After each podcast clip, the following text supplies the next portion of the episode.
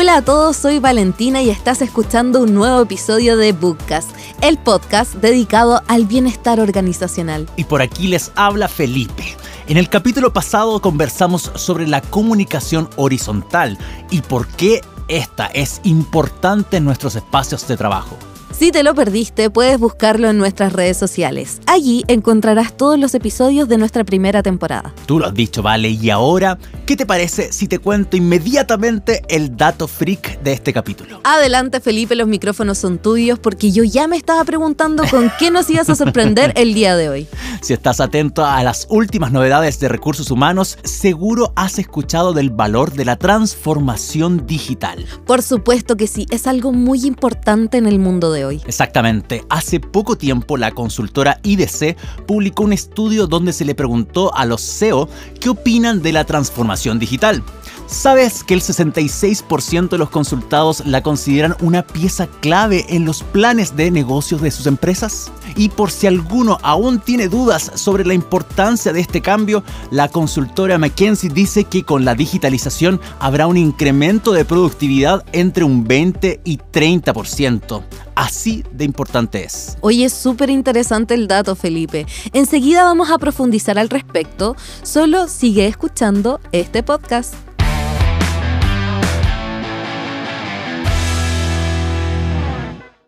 Y ahora, Felipe, ¿qué te parece si primero definimos qué implica la transformación digital de una empresa? Me parece perfecto. Pues significa implementar tecnologías para sustituir procesos manuales, automatizando las tareas repetitivas y optimizando el trabajo a distancia. ¿Y cuáles son las ventajas de todo esto? Uy, bueno, como la tecnología avanza a pasos agigantados, las empresas deben mantenerse actualizadas, aumentar su competitividad y desarrollo en el mercado. Esto ofrece nuevas oportunidades de negocio, lo que permite enfocar sus esfuerzos en concentrar tareas más estratégicas con sus colaboradores. Por lo tanto, si nos abrimos a un entorno digital, aparece un nuevo mercado, con conexión a diferentes áreas.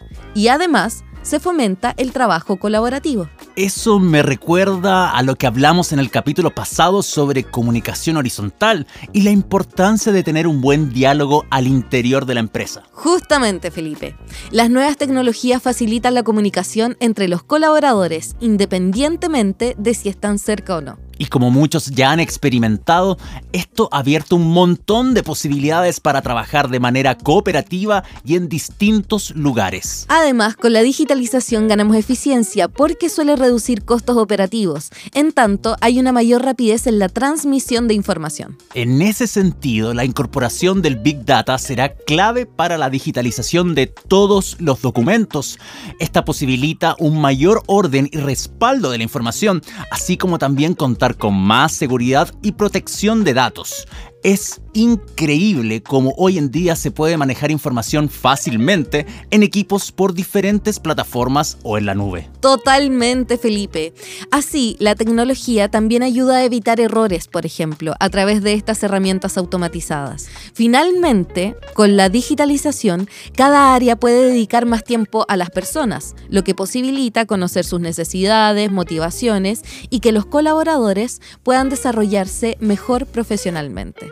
Y eso no es todo, ¿ah? porque con la digitalización también se potencia una cultura de innovación, ya que las empresas abiertas a las posibilidades digitales suelen ser las más flexibles a la hora de implementar ideas innovadoras. Así se afianza una visión empresarial que valora la capacidad de ofrecer soluciones novedosas a los mismos procesos. Sí, y ojo con esto, porque no todos los beneficios son al interior de la empresa, porque los clientes también pueden mejorar su experiencia con la marca, ya sea por la comunicación con esta o por las mayores facilidades para informarse o contratar un servicio. Siendo sincero, con tantas ventajas, me dan ganas de digitalizar mi propia vida.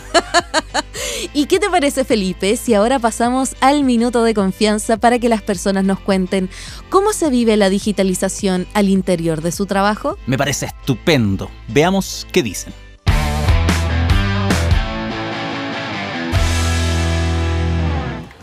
Nosotros seguimos igual que hace 30 años. Mi empresa siempre está al día con mejoras en todo el área digital. Me encanta porque es muy cómodo. Yo diría que recién estamos modernizándonos. Estamos en un proceso de digitalizarnos que parece ser muy largo, pero estoy seguro que va a ayudarnos muchísimo. Antes de pasar a nuestro entrevistado del día de hoy, me gustaría agregar algunas cositas que leí sobre la digitalización en un artículo de Teresa Newbo, Executive Coaching por CTI, que ha liderado proyectos de cambio organizacional luego de tener estudios de máster y MBA.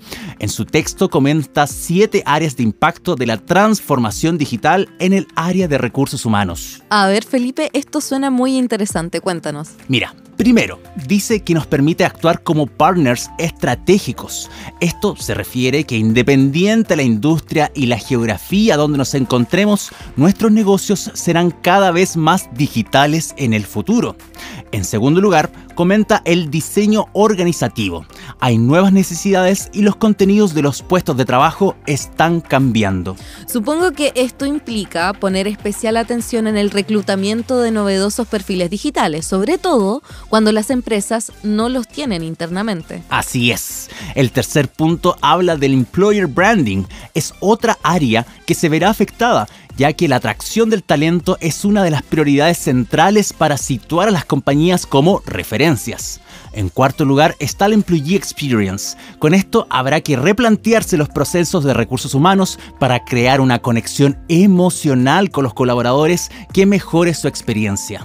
Por supuesto.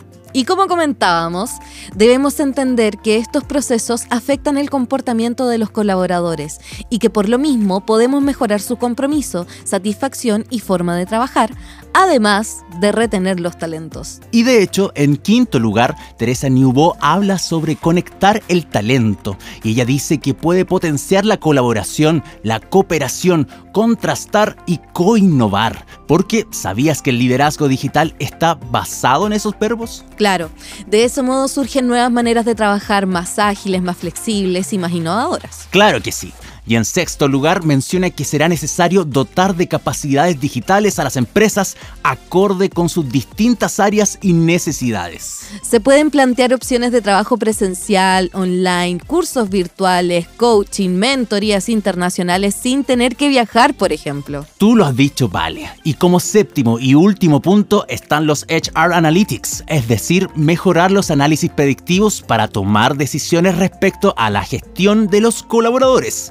Con eso se consigue conocer a nuestros trabajadores, ofreciendo incluso una propuesta de valor personalizada. Excelente, Felipe.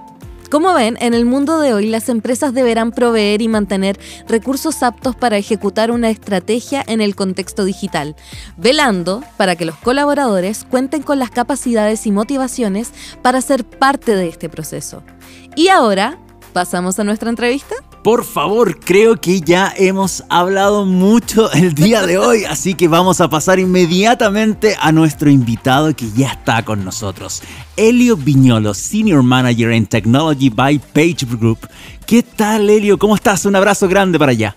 Un abrazote, Felipe. Muchísimas gracias por eh, invitarme a este espacio. Yo la verdad que muy feliz de, de poder compartir con ustedes. Eh, digamos, la, nuestra lectura, nuestra perspectiva de mercado acerca de un tema que, está en boca de todos hoy, ¿no? Que es el tema de, de, transformación digital, eh, algo que, desde Page Group venimos eh, trabajando muchísimo, asesorando a clientes, candidatos y, y qué bueno que podamos tener esta instancia para poder llegar a todos sus seguidores también. Claro, y considerando que transformación digital es algo que se viene conversando desde hace muchos años, pero yo podría decir que en los últimos seis se le ha dado un fuerte impacto y conversación en distintos foros. Las empresas han tomado esto y lo, han llevado ya a la práctica, más allá y, tratando de también de quitarle estos mitos que hay en torno a la transformación digital, como la, típica asociación de como voy a transformarme digitalmente, ah, tengo que comprar computadores nuevos.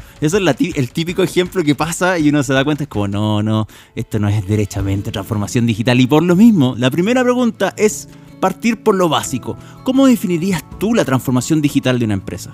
Totalmente, mira, yo creo que tú has mencionado algo súper importante y es que hoy muchas personas se preguntan exactamente qué es la transformación digital y esto va mucho más allá de adquirir únicamente una nueva tecnología, sea un software, un hardware, lo que sea.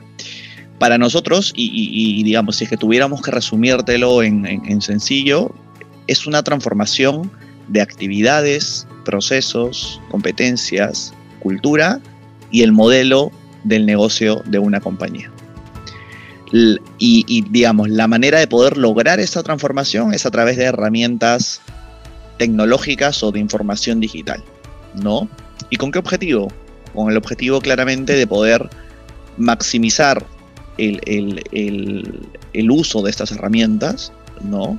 Y cómo es que estas herramientas van a impactar en los distintos usuarios, desde un colaborador interno hasta el cliente final. ¿no? Creo que aquí es importante verlo en que son dos cosas que tienen que ir de la mano. La tecnología y los skills necesarios para poder aprovechar la tecnología. ¿Cómo has visto tú el proceso de, llevar a cabo esta transformación digital en las empresas? ¿Crees que es para todas las empresas? Porque también existe esta, este, este mito o preocupación por algunos de decir, no, las transformaciones digitales son solamente para las grandes empresas o las que tienen muchos recursos. ¿Tú lo ves así? Mira, eh, la verdad que la transformación digital es algo en el que cualquier compañía puede sumarse. Sí hay, digamos, ciertos, no, no quiero decir los requisitos, pero digamos, puntos a tener muy claros al momento de, querer sumarte a esta ola, porque sí, definitivamente requiere cierto monto de inversión. Entonces va a depender del momento de la compañía, si es que hoy están en la capacidad de poder hacer frente a esta inversión, que pueden ser que básicamente son estas nuevas tecnologías, ¿no? A nivel de, software o hardware que te mencionaba al inicio, con la idea de mejorar la competitividad de la organización. Pero no necesariamente tiene que, es la, big company o la gran corporación la única que puede tener estas iniciativas de, de, de, cómo eh, reformular su modelo de negocio. Sí, y creo que un claro ejemplo son startups y fintechs que hoy vemos en todos los países de Latinoamérica la gran mayoría de ellos concentrados en países como Brasil y México, más de 22 unicornios eh, en Latinoamérica, y es una región que se ha convertido eh, en un ejemplo de que justamente el premio a la innovación, el premio al emprendimiento puede dar espacio totalmente al tema de la transformación digital también. Eh, y esta inversión, si es importante mencionarla, no es únicamente a través de la adquisición de nuevas tecnologías. ¿sí? Eh, que buscan sumar a estas compañías a lo que nosotros llamamos la cuarta revolución industrial, el Internet de las Cosas, la computación de la nube, etc. Pero definitivamente también es la atracción, capacitación y retención del talento digital. Ese es un punto muy interesante, el hablar directamente del talento, que cuando vemos que una transformación digital es un trabajo eh, que incluye un cambio cultural en múltiples áreas de una empresa, eh, nos enfrentamos también al problema generacional donde hay gente que puede ser muy adulta u otros que vienen recién entrando, que son más nativos digitales y es una evidente situación que está ocurriendo con si diferenciamos generaciones. Y en ese sentido, ¿cómo ves tú que se puede ayudar a los propios colaboradores eh, de una empresa, por ejemplo, que son los dos mayores de edad, para que se puedan adaptar a estos nuevos medios? Totalmente. Mira, yo creo que mm, gracias a la globalización, hoy podemos contar con todo tipo de, plataformas y o herramientas a todo nivel que implican una inversión económica desde montos totalmente manejables eh, para una startup, una fintech, hasta montos claramente millonarios, dependiendo de la envergadura y la profundidad con la que quieran y la velocidad también con la que quieran avanzar las compañías. Pero para respondértelo, yo te diría que es brindándole mayor accesibilidad justamente a plataformas, workshops, talleres, que les permita desarrollar estos skills digitales y adaptarse a las nuevas exigencias de negocio. Debe ser un esfuerzo conjunto y te diría que esto es incluso, digamos, desde el gobierno, ¿no? O sea, el gobierno o, el Estado debe eh, garantizar pues temas de conectividad, internet, libre mercado, para que entren nuevas soluciones cada vez más innovadoras que generen competencia en el mercado para que haya también un mayor acceso en cuanto a precio, ¿no? Y combinado por supuesto con el sector privado, ¿no? O sea, el, eh, como el tipo de inversión que les mencionó, que les antes, ¿no? Si, si las dos cosas no van de la mano, creo que va a ser muy complejo, pero de cara a empresa, o sea, digamos, de, empresa a colaborador, creo que hoy existen muchísimas opciones sin la necesidad de eh, hacerlo de manera presencial y aprovechando mucho la virtualidad para que personas de, digamos, de distintas generaciones o, con distintos tipos de, capacidad de poder eh, acceder a esta información puedan conseguirlo, ¿no? Y puedan desarrollar estos skills. Mencionaste un tema muy importante que es el compromiso que puede existir, por ejemplo, de un Estado frente a, al otorgar mejor conectividad. Por ejemplo, yo sé que todos los países de la región somos muy distintos. Chile, por ejemplo, es súper distinto en tema de conectividad simplemente por tener una gran cordillera por un lado y una muy pequeñita por el otro, pero llegar a rincones rurales es complejo.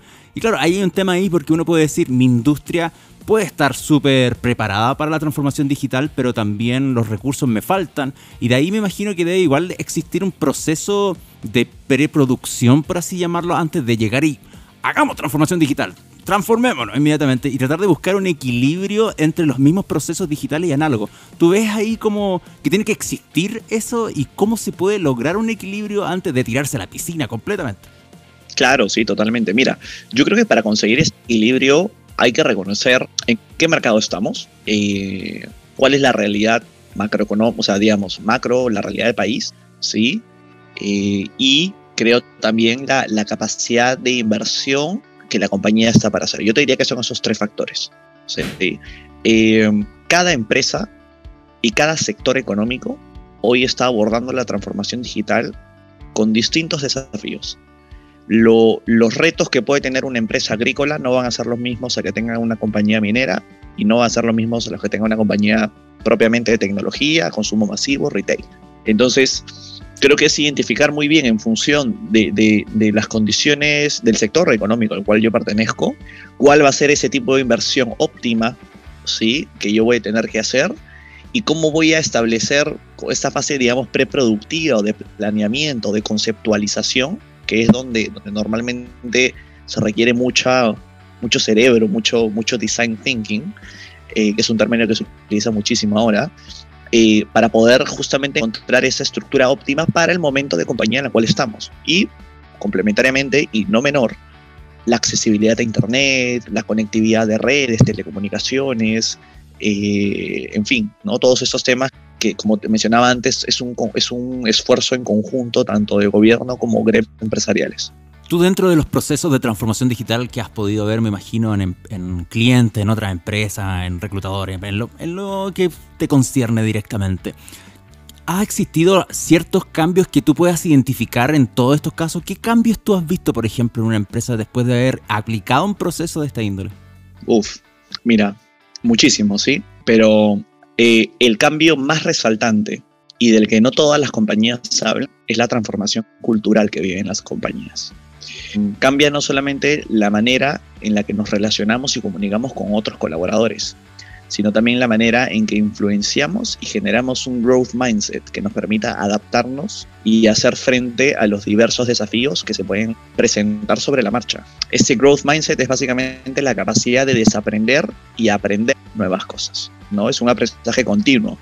Va a sonar muy cliché lo que lo voy a decir, pero digamos, en este mundo, sobre todo en, en temas de transformación digital, lo único constante es el cambio. Y si no tenemos esa capacidad de adaptarnos y de ir calibrando amoldando nuestra propuesta de valor, la manera, nuestros skills como, como, como talento, ¿no? cómo nos hacemos más competitivos en el mercado para poder hacer frente a cada vez proyectos más desafiantes, más innovadores, nuevas tecnologías, como nosotros le llamamos las emerging technologies, que, que, que en el caso de países de Latinoamérica mucho lo, lo, lo importamos, ¿no? De, de, lo que viene de Europa, de lo que viene de Estados Unidos. Ahí es donde a veces se genera un, un gap, ¿no? De, de, de conseguir, de, cómo hago para conseguir el talento de manera local, ¿no? Y, hoy mucho de lo que, la gran mayoría de compañías hoy se están enfrentando justamente a cómo desarrollar esos skills y esa capacidad de aprendizaje continuo en sus colaboradores, que no va, o sea, que, si, si bien hay una responsabilidad importante por parte de la compañía, eh, hay una responsabilidad también bastante importante por parte propio colaborador. ¿No? que es esas ganas de seguir ampliando sus fronteras de conocimiento. Oye, Elio, y para ir cerrando, muy probablemente exista gente que nos está escuchando, que disfruta de nuestro podcast, pero está a un pasito de iniciar un proceso de transformación digital. ¿Qué consejo le darías tú a una empresa que está a portas a este proceso? Bien, yo creo que el, el consejo más importante que yo les puedo dar a estas eh, personas es que se tomen el tiempo de eh, analizar el equipo de trabajo que hoy tiene. ¿sí? es importante alinear el talento que se necesitará para implementar la tecnología que considere más apropiada para el momento de la compañía. Y además, construir un Employee Value Proposition sólido. ¿sí? ¿Cómo voy a hacer, no solamente para fidelizar a mis colaboradores y para darles una propuesta de valor que sea sostenible en el tiempo, que les permita no solamente eh, digamos, desarrollar nuevos skills, sino eh, permitir que la compañía, dentro de tanta propuesta, dentro de tanta innovación, dentro de tanta diseño, tengan la capacidad de poder aterrizarlo en planes realmente eficientes, eh, medibles, ¿no? y que generen verdaderamente un impacto en la rentabilidad como el que esperan compañía. ¿no? Eh, hoy la competencia está sumamente dura y, tenemos empresas en Latinoamérica que están compitiendo por un factor salarial que puede generar una brecha muy grande versus compañías eh, internacionales que pueden venir y ofrecerte eh, el mismo monto que uno gana a veces en moneda local, en dólares. A veces no hay mucho que hacer, pero cuando suceden ese tipo de situaciones es importante que la compañía sepa qué más allá del salario le estoy ofreciendo yo a los colaboradores y cómo les estoy permitiendo desarrollarse dentro del desarrollo de la compañía. Eh, es, es, es un ida y vuelta muy importante entre empresa y colaborador que tiene que existir. Así que esa sería mi recomendación. Excelente. Elio Viñolo, Senior Manager en Technology by Page Group. Muchísimas gracias por acompañarnos hoy. Fue un gusto haberte conocido, disfruté mucho la conversación y creo que gente que sobre todo está, como lo dije en la pregunta anterior, a un pasito a puerta de iniciar un proceso de transformación digital pueda conocer un poco más de esto, más de lo que ya está explotadísimamente expuesto en internet, que uno en realidad googlea transformación digital y va a encontrar una cantidad de información, pero lo más importante es tratar de, de simplificar la misma y de poder llegar a la gente. Así que Helio, muchísimas gracias. Muchísimas gracias a ustedes y encantado de haber estado en este espacio.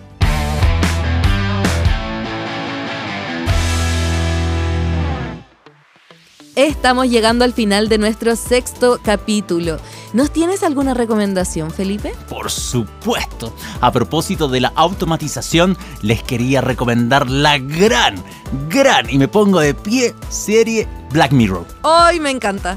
Para quienes no la han visto, esta serie inglesa, que ya va por su sexta temporada, está compuesta de episodios independientes que narran situaciones distópicas y muchas veces terroríficas, donde podemos ver qué pasaría si hubiese una extrema evolución tecnológica. Es muy buena. Oye, cuéntanos Felipe, ¿dónde la podrían encontrar nuestros auditores? Todos los capítulos están disponibles en Netflix. Buenísimo, gran recomendación que nos ayuda a pensar en los límites de los avances de la tecnología. Sí, y con eso damos por cerrado el sexto capítulo de Bootcast. Pueden seguir todas nuestras novedades en redes sociales, Spotify, Apple Podcast y por supuesto nuestra comunidad PU.